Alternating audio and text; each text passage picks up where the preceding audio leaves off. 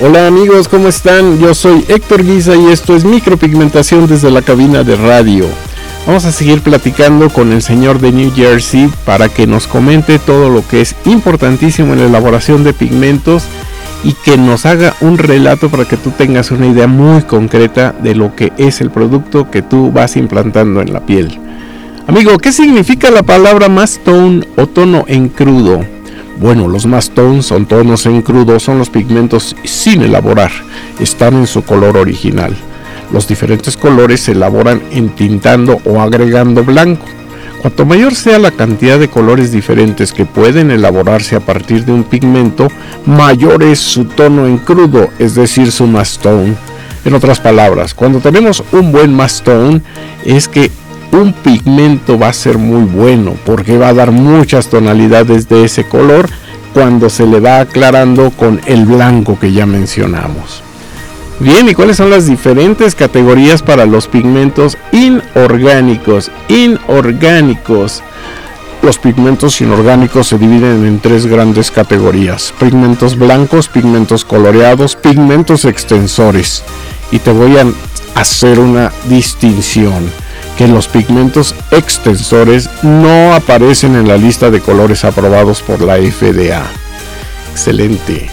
¿Cuáles son las categorías de pigmentos inorgánicos más comúnmente empleadas para maquillaje permanente?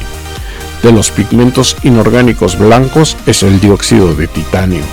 De los pigmentos inorgánicos coloreados es óxidos de hierro para negros, cafés y rojos. Hidróxido de cromo para verdes. El verde no proviene del óxido de cromo, ultramarinos para rojos, azules, verdes y rosas, violeta de manganeso.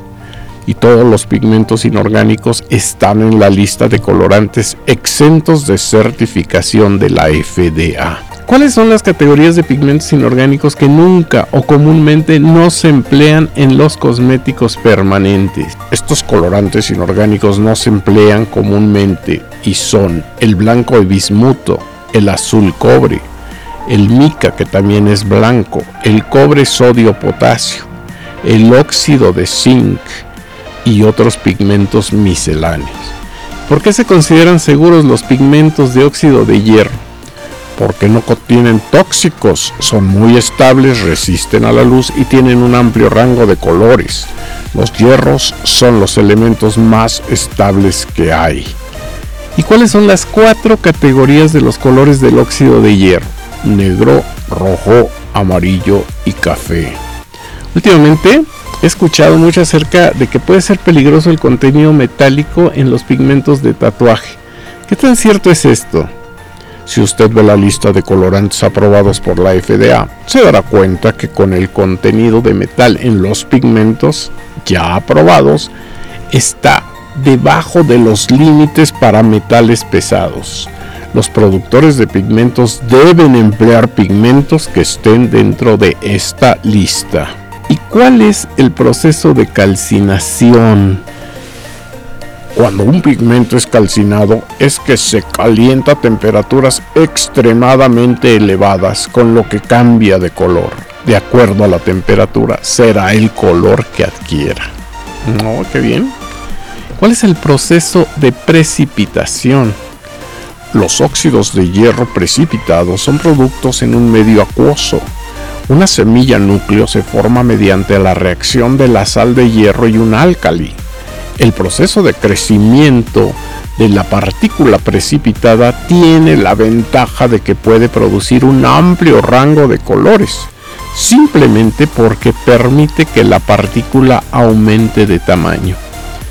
¿Y qué son los pigmentos orgánicos?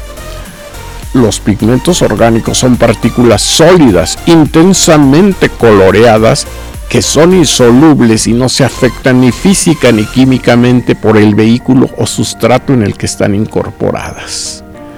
¿Y cómo puede identificar un pigmento orgánico? Los pigmentos orgánicos pueden identificarse por su brillantez, como en las flores que están coloreadas por la naturaleza. Esos colores de las flores son los que los orgánicos tratan de imitar. Los pigmentos orgánicos se clasifican tanto como toners o lacas. ¿Me puede explicar en qué consiste la diferencia? Los toners son pigmentos orgánicos libres de pigmentos inorgánicos o de extensores. Los toners son pigmentos orgánicos no diluidos con máximo poder de entintado.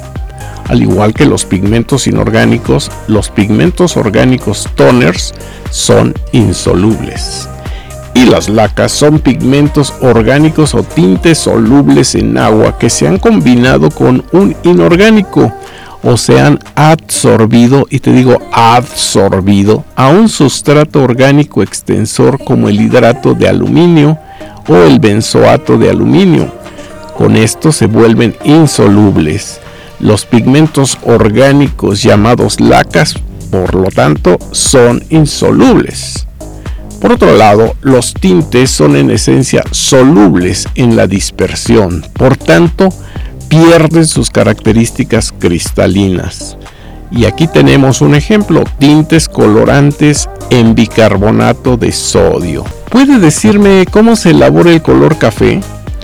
Existe la tierra natural que se conoce también como limonita, que es de color café verdoso y el siena crudo que realmente es un ocre más.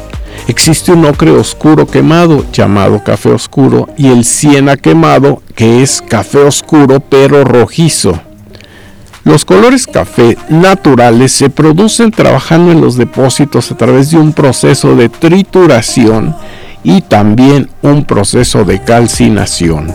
Y así tenemos el óxido de hierro café pero sintético, cuya fórmula sería FeO X Fe2 O3 y los cafés sintéticos elaborados mediante tres diferentes procesos. Proceso número uno, la mezcla de rojo, amarillo y negro.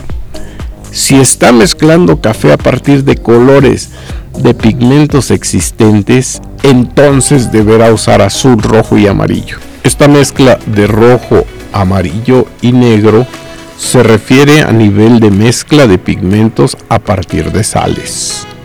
Número 2 es la precipitación directa a partir de un núcleo semilla café natural. Y el número 3 es la reducción controlada de un negro sintético.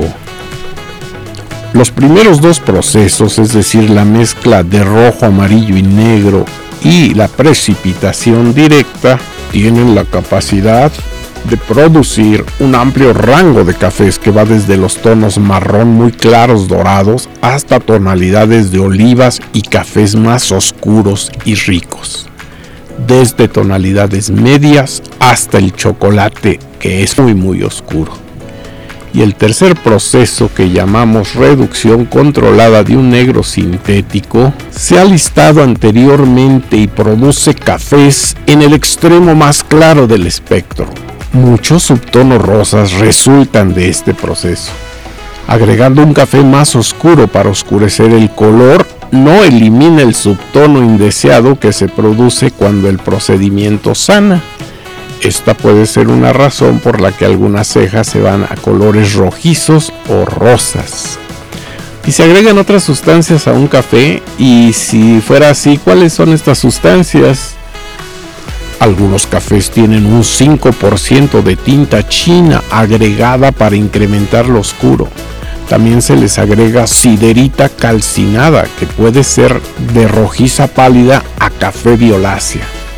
La siderita calcinada no es una buena elección para las cejas porque obviamente se te van a ir a púrpuras.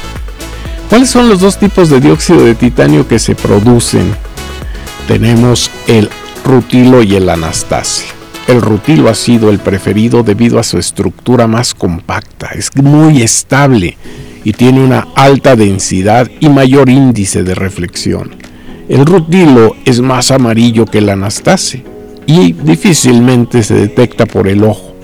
Un alto índice de refracción permite desarrollar una gran eficiencia en la dispersión y una mayor opacidad.